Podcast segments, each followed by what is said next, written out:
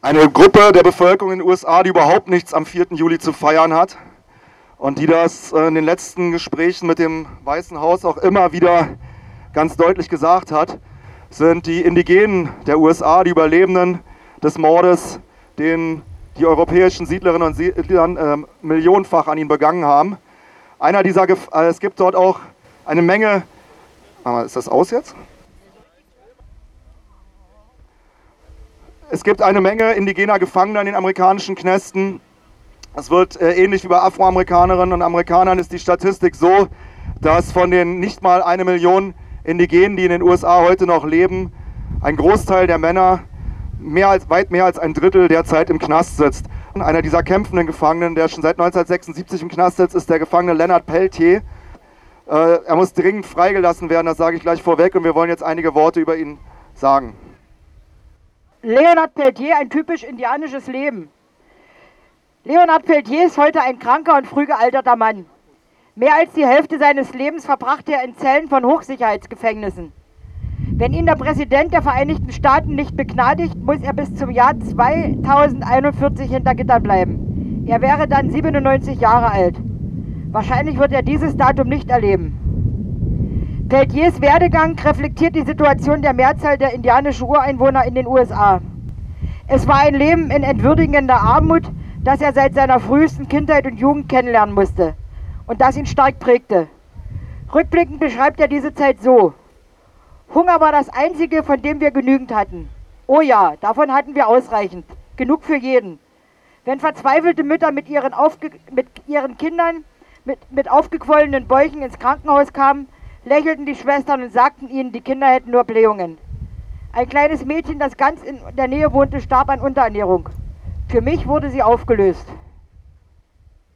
Aufgewachsen in einer Reservation in North Dakota, ging er als junger Mann, also Leonard Peltier als junger Mann, um Arbeit zu finden in die großen Städte.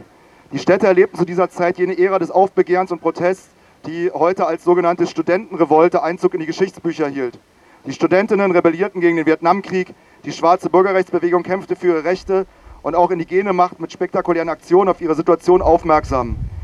Peltier engagierte sich bei den Protestaktionen und zog in die Pine Ridge Reservation der Lakota-Indianer, wo er eng mit Dennis Banks, einem der Gründer des American Indian Movement, kurz auch AIM, zusammenarbeitete. Durch diese Arbeit im American Indian Movement entwickelte er sich zu einem der bekanntesten indigenen Aktivisten. Mitte der 70er Jahre herrschten in der Pine Ridge Reservation bürgerkriegsähnliche Zustände. Die Guardian of Oglala Nations, kurz Goons, bewaffnete paramilitärische Banden des korrupten Lakota-Stammesvorsitzenden Dick Wilson, schüchterten mit Waffengewalt traditionelle und politisch aktive Indianer ein und terrorisierten Teile der Reservationsbevölkerung. Über 60 Menschen fielen diesem Terror bis dahin zum Opfer, obwohl teilweise bis zu 50 FBI-Agenten im Reservat waren. Andere Quellen sprechen von bis zu 300 Morden, die niemals aufgeklärt wurden und die für die US-amerikanische Polizei und Justiz alles in allem kein Thema waren. Vielmehr wurden alle Untersuchungen mangels finanzieller Mittel eingestellt. In ihrer Verzweiflung baten die Stammesältesten 1975 den AIM um Hilfe.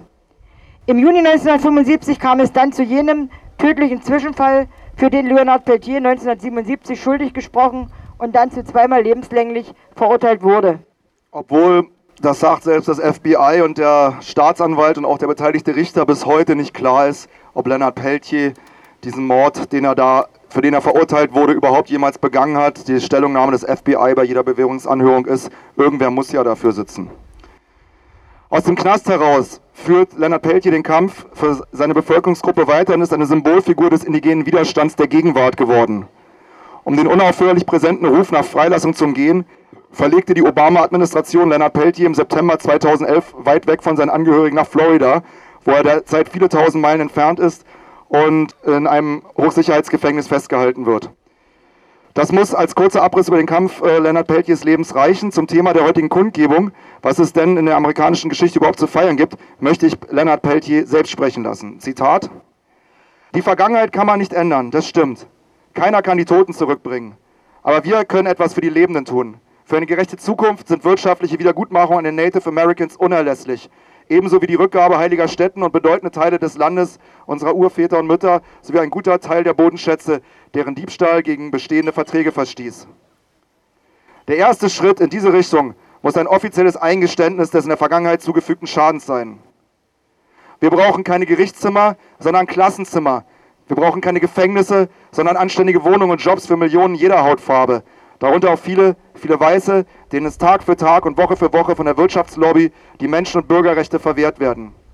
Die Lobbys versuchen, Amerika zu stehlen. Eine Regierung muss von und für Menschen sein, nicht von und für Wirtschaftslobbys. Lies deine eigene Unabhängigkeitserklärung und deine Verfassung, Amerika. Es steht alles drin. Soweit die Worte von Leonard Peltier aus dem Hochsicherheitsgefängnis SCI Coleman in Florida, wo er seit ja, in diesem und anderen Gefängnissen seit 1976 bereits festgehalten wird. Leonard Peltier ist schwer an Diabetes erkrankt, genau wie Mumia Abu Jamal, kriegt er keine adäquate medizinische Behandlung und muss dringend freigelassen werden. Danke.